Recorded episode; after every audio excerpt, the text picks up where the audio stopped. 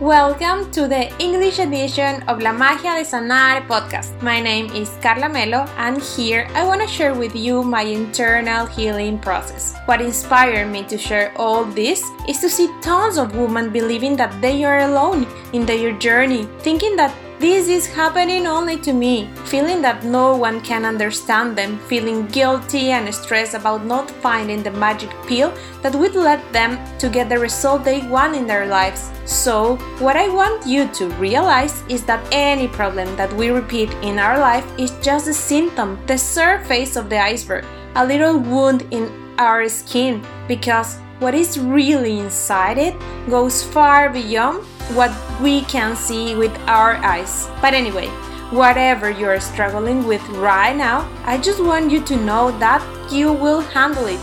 You will find the answer you are looking for, and the best of all is that the magic formula to get it, it's already inside you. We all have everything we need. We just need to find the way to get it. So, here I will share with you my magic toolbox with all the resources that I have discovered along this beautiful process called healing, where I have to get to know myself more than ever. And hint, hint, this will be your superpower. And I just want you to dare to do it. Dare to reinvent yourself and become the powerful and amazing woman you deserve to be. So you can shine and live every single day full of magic, with purpose, freedom, happiness, following your intuition, and above all, realizing that you are enough and you can come through anything you want. Follow me on Instagram as Carla Melo C333. I will be so glad to chat with you about anything you wonder about this beautiful process.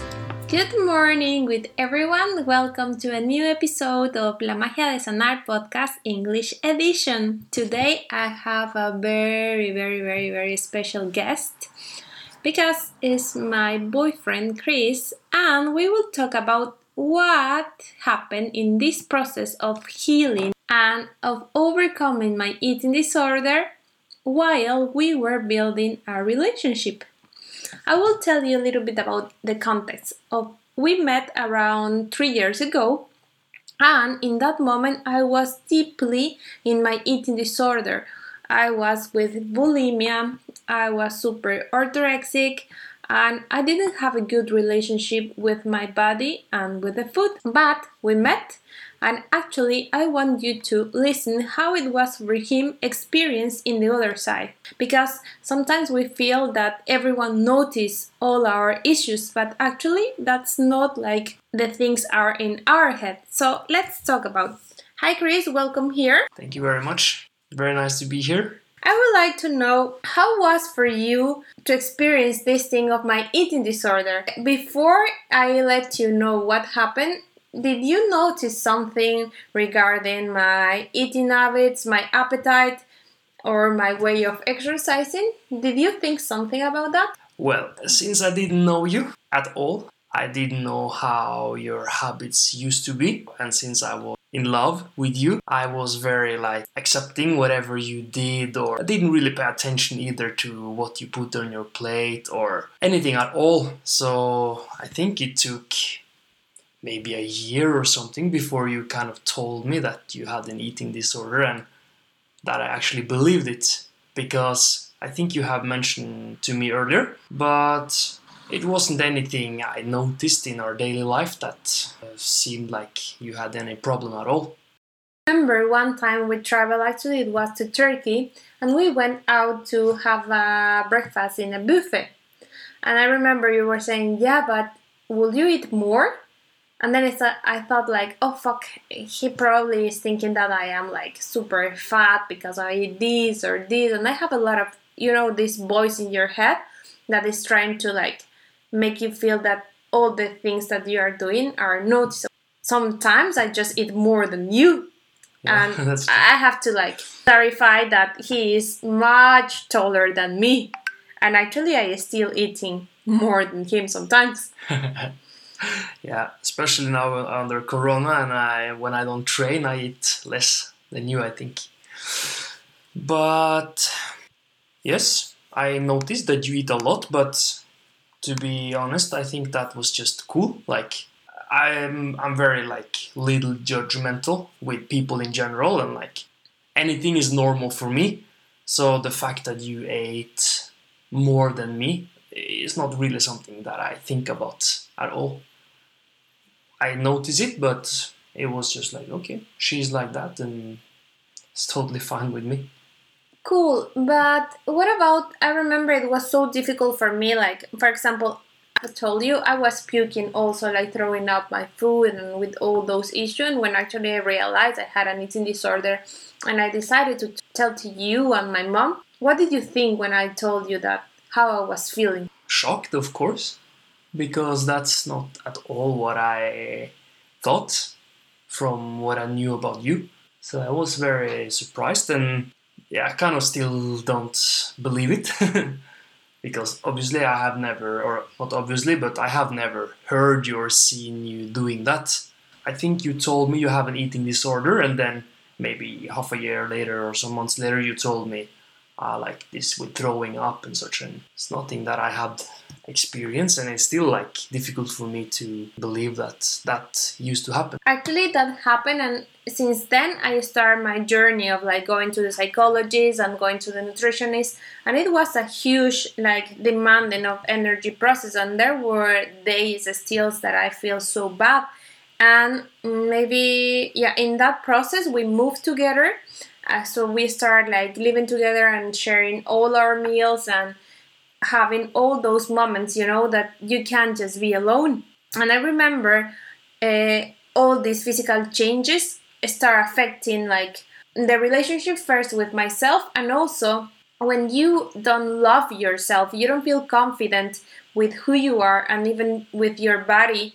I remember one time uh, you told me like, "Oh, you look so great" and such, and I just started crying because I didn't feel sexy at all that kind of affect our relationship too. What did you think back then? I remember that day very well. Uh, very well. It was maybe the first time I believed you when you said that you have an eating disorder because I remember your reaction. You started crying and maybe not seeing you cry before that moment. It was like something really deep and difficult for you to share with me. I felt like fuck this is this is real this stuff that you've been talking about and wow i will i just felt very like shocked and surprised and also like it was difficult to see you know obviously for me you are have always been beautiful. Another thing that was super interesting for me in this journey of personal development is that i started like noticing these voices you know? Um, the first thing I think that is important for you to heal the relationship with your body and food is to separate yourself from what you are thinking. I start like telling to you the voice says something like the voice says that I am fat or the voice says that this uh, this food is too much for me. What did you think when I start like being so vulnerable and being so transparent with all my feelings because sometimes I just really feel like I remember, for example, uh, sometimes you just don't want to eat, and I say, "Oh fuck, I, I feel like really like fat or let's say like big if I eat so much and you don't want to eat." What did you think about that? The voice is a funny thing because you say things, you share basically everything now. Maybe before you hold something back. And that's in some cases good to do because it's not everything you need to share. But for you i know it has been a tool so it has actually given me a better insight in what goes on in your head uh, particularly with the, the eating disorder because it's very difficult for someone external to understand what's going on internally right? But if you have as a habit, tell me everything that you think, even when if you know it's right or wrong, or stupid, or uh, yeah, whatever it is. I get a really like good insight in what's going on, and first of all, it's interesting. I also learn stuff stuff from that I kind of get to know you better also, but um, obviously the voice is not truly us. It's kind of it's kind of a part of our brain trying to control us. and we both know that what the voice one of the voices the typical voice that we hear maybe most often is not real um, so i think for you it has been a very great tool to separate that voice from yourself. And also i'm good at reminding you to like okay but you know that's bullshit right? Or uh, i have for, for example not befriended your voice. I have said okay but i don't like your voice.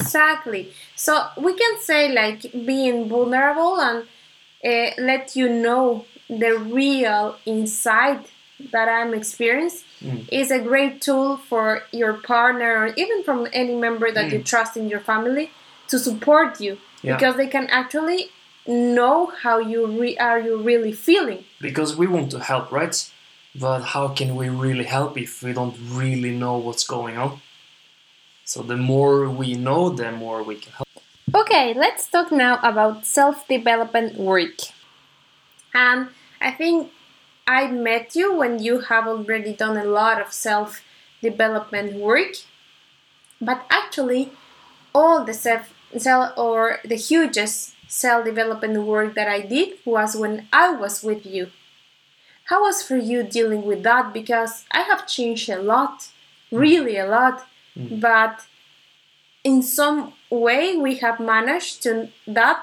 not affect our relationship Mm. How was for you dealing with all these changes? Because it has been through all this eating disorder even my job even my, my personality everything. Everything is, has been like a huge change.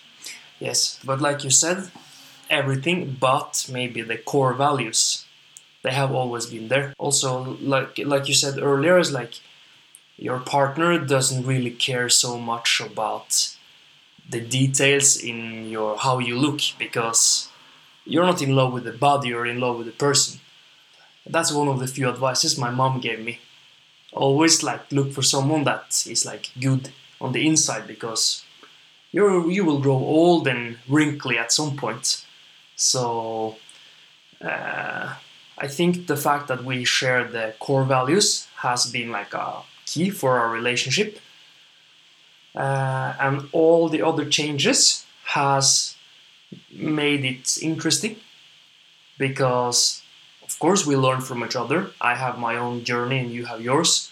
And the, the cool thing to share that is like we learn from each other. So if you have a new insight for example you tell me that and i can also learn from that. But there is a saying that either our relationship is growing or is dying. And growing could be growing together but it could also be growing individually. Because as long as we keep working on ourselves it will somehow benefit the relationship. And i feel that everything that you have gone through and have done these last two two and a half years has only been positive for us. So anything that you realize or any insight that you have or any like belief that you get rid of is making life easier and more enjoyable. What do you think it has been in the most challenging moment in our relationship regarding like self growth mm, self growth is can be difficult and hard and of course it's scary to like uh, share things in a very like deep level. And i remember there was a time like when we like okay we we don't need each other. We are good on our own. And it was like okay so actually i don't need you in my life because i'm fine by myself and I remember that was like a maybe a what is it called? Like a game changer uh, in our relationship.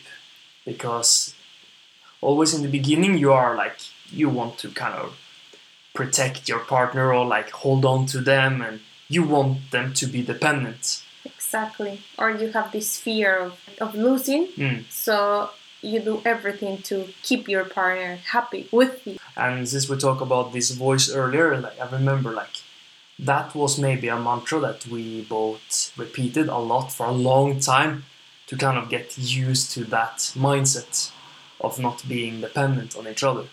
Which mantra do you mean?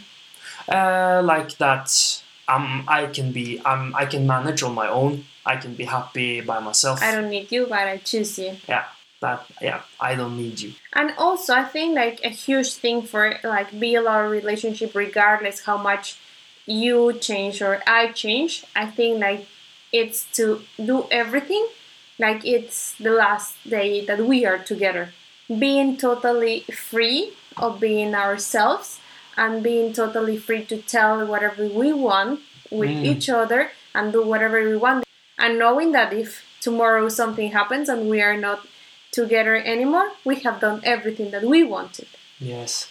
Okay, but now I remember something else. Like to be authentic with each other is also like uh, for me. I think maybe more to always be like honest about how you feel or what you want, what you want to do. Can be real difficult because I think I'm a like typical pleaser. I want uh, the people around me to be happy, and I maybe sometimes or often set them their needs over my own.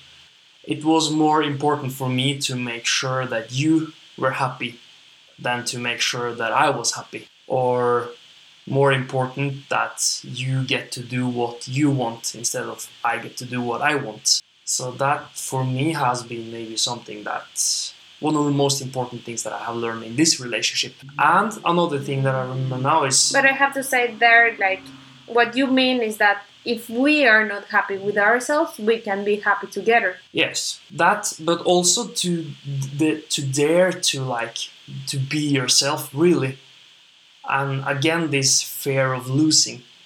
Okay, so we have agreed we don't need each other. Okay, then I have to make sure at least like she is uh, pleased in any kind of sense, or she get everything that she needs or wants, and then it's easy to like not uh, prioritize yourself or you limit yourself or you don't maybe say everything that you want to say because you are afraid of hurting the other. So that's again was uh, like another step to just now it can be like I'm mad at you. I'm not trying to hide it anymore. But that's true. We have learned like to be so transparent that we can say, okay, now I am mad. I don't have a reason, but you are here, and I will be mad at you. yeah. And not taking things personally. I think it's also like something like a key, super super important to like build uh, a strong relationship.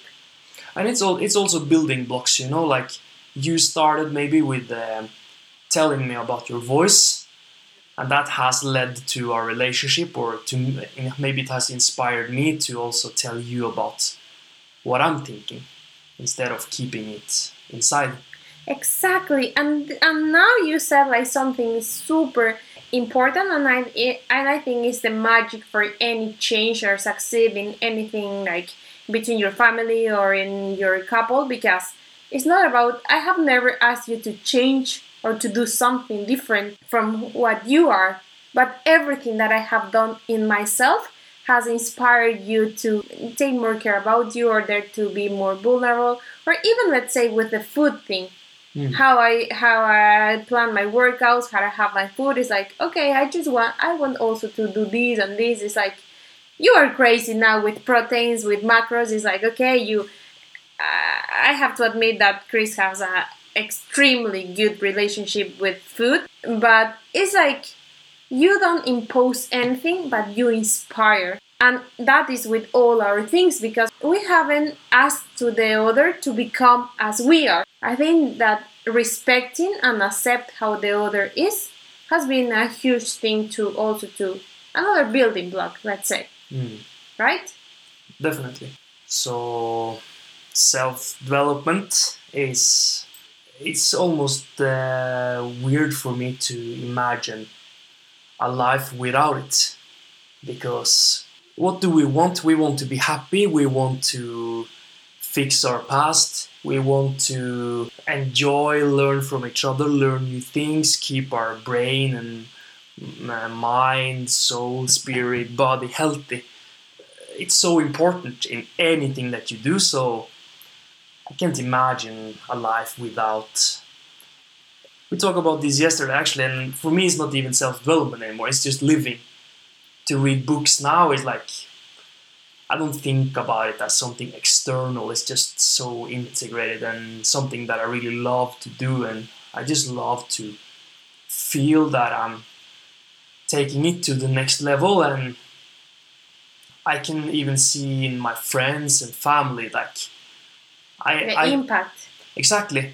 And it's just small things you know like the more you know about yourself and things in general the more you will be able to help others. And obviously exactly. And also it's like not blaming the other for something that you are experiencing. Yeah. Because first you have to heal in yourself. And you mentioned something huge about like that we have to heal our past. Mm. because we we think like for example with you a huge trigger for me was the drinking mm. because i have all these things with issues with i had with uh, my father that he drank a lot i still like sometimes when you drink i feel like not so safe or something and then i tell you that's the thing when you are like authentic and you tell the truth about how you are feeling and knowing that that's like something maybe that it comes from your past then the other person can understand and do something to help you to deal with that but not blaming because that you drink is it has nothing to do with my past. But knowing that a lot of situations that we are experiencing probably you are reacting because of your last experience right? Mm.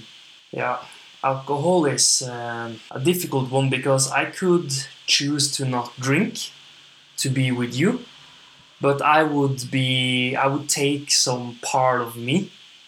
Uh, I wouldn't be myself fully, and I think that would make me less of a person to you because how I would feel because I, I would in like subconsciously blame you exactly that I couldn't do enjoy a beer with my exactly, friends exactly you know? because that changed you will do because of me, not because yeah. you really wanted. Yeah. And that's the thing in everything. For example, uh, sometimes you join my rituals, or sometimes you don't understand what what the hell I'm doing with my courses and such, but you respect, and that and that's I think is the huge thing in every sense because you know sometimes I think three weeks ago I just wanted to eat seafood, and is that okay? But I want to eat meat and anyone judge the other. It's just mm. accepting.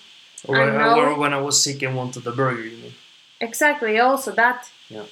It's like okay, you want a burger, but actually I don't really want it. I want to eat like the regular food that we have, and there's no judgments.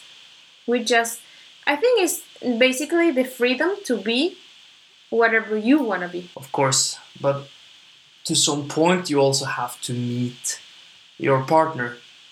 So you don't want to be like super selfish and always do things your way. Also, I think it's equally important to like adopt. Like for example, you do you don't like drinking, but or to drink alcohol, but you join to the party, and I think that's very like necessary part of the because you want to know that side about me and you know you can go to a party and have a good time, even if you're not drinking. Mm-hmm. And it's very nice that we can share that. And on the other hand, like you said, like your ritual and like there's a full moon and we go to the roof terrace and write some letters together It's like it's a part of you. I could also choose to not care at all, but for me it's important to share these things. Now it sounds like alcohol is super important for me, but it was it was just an example.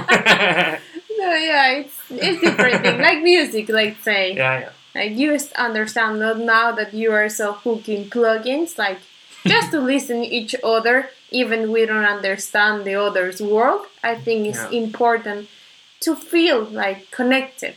I think connection, building ways to connect with your partner is really important, and more now that for example, sometimes we are just home all day and we don't feel connected. Mm. For example, since we talk about food a lot, I have never.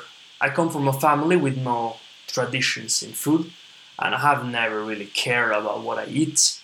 I know the difference between, let's use the term unhealthy and, and healthy food, and I have kind of slowly found my way towards like a healthier, the healthier side, I would say. But maybe because you have uh, an eating disorder, you have an extremely high interest in food, and that has also impacted me. So, like you said, like whether I want it or not, I just know a lot about macros and how many grams this is mm-hmm. this, and I would never know without you and your interest and your sharing. So, again, just a huge benefit because obviously it's super good to know all these things. So that's something good that has come out of eating, Eating. disorder. Yeah. That's true. Like and and I think also it's important to learn, for example, the love languages of each other Mm. and to know like to learn that just because something is important for me, that doesn't mean that it will be important for you. And the fact that it's not important for you doesn't mean that you don't love me. So learning those things I think is a huge thing to build connection. Yeah. So let's say like some tips exactly to going through all this like transformation process, let's say, and in the same time build a strong relationship. I have learned with you to learn by acceptance and to experience uh, like uh, love by being real and not perfect. My first tip is to be vulnerable, to be in integrity with yourself and to be true to yourself and talk the truth always to your partner. Because when you are out of integrity in any part of you, it will drain energy and it won't let you to have a good relationship and you will feel it. Mm. Okay, so now your turn to give a tip.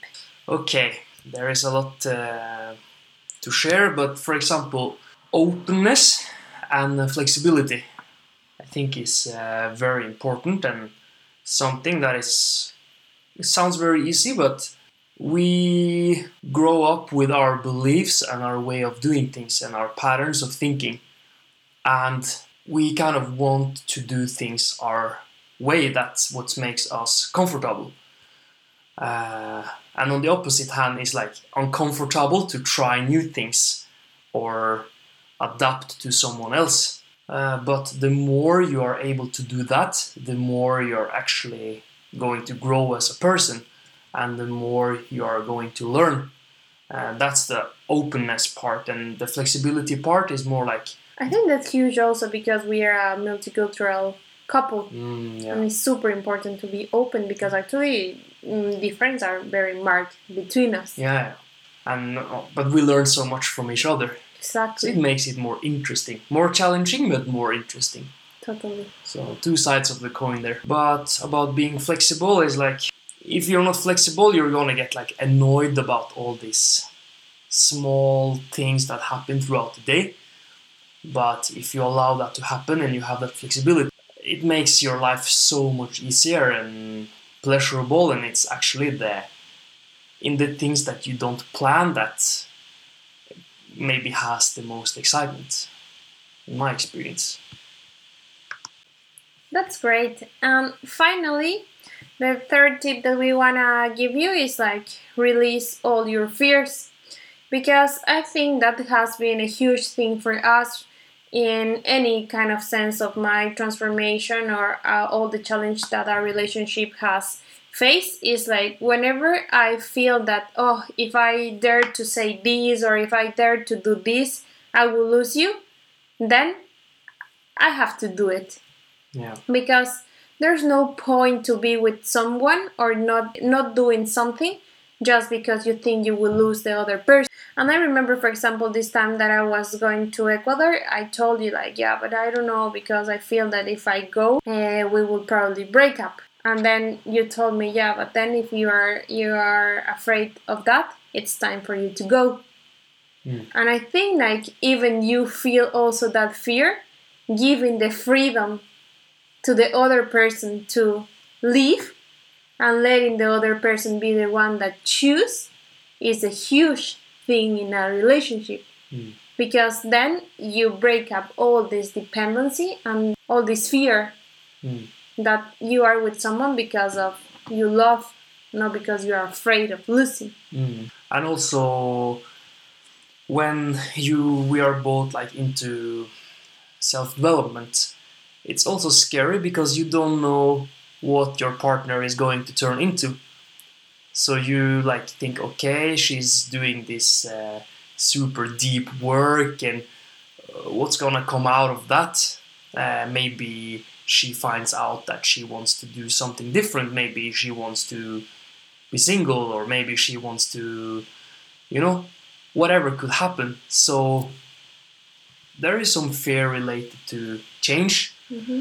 but I think by now we are so used to that and it's not scary for us anymore. But I, I know in the beginning and also from past experience that change is scary. But I think it's still scary, and sometimes we are just like. I- remember that maybe some weeks ago we were like, okay, we are so so so happy. What's going to happen? mm, Or like we, you tend to find a reason like for things to not get as good as yeah, they are doing. mm, But again, it's like release the fear, because the more fear you, the more fear you have, the least you you can be. mm. so for anyone, it's like if you're scared to share something with family or friends or whoever, you should probably do it. And by releasing that is like you will feel so much better and as we talked before, like then you can actually get good advice when people know what you're really going through, but Maybe not advice, but support. support yeah. Okay, so thank you for coming here. It was a pleasure to share this space with you. I hope you enjoyed this time and I did very much. Thanks so much for listening to us. I hope that all these experiences and tools can become the boost that you need to dare to take that step that you have been thinking so much about. Please share this episode with whom you think is needing it. Take a screenshot and post in your media so more and more women will be able to live the life that they deserve. Whatever comment, suggestion, or doubt you have, don't hesitate on texting. Just send a DM and we will be so glad to help you. Have a great day. Tons of blessings.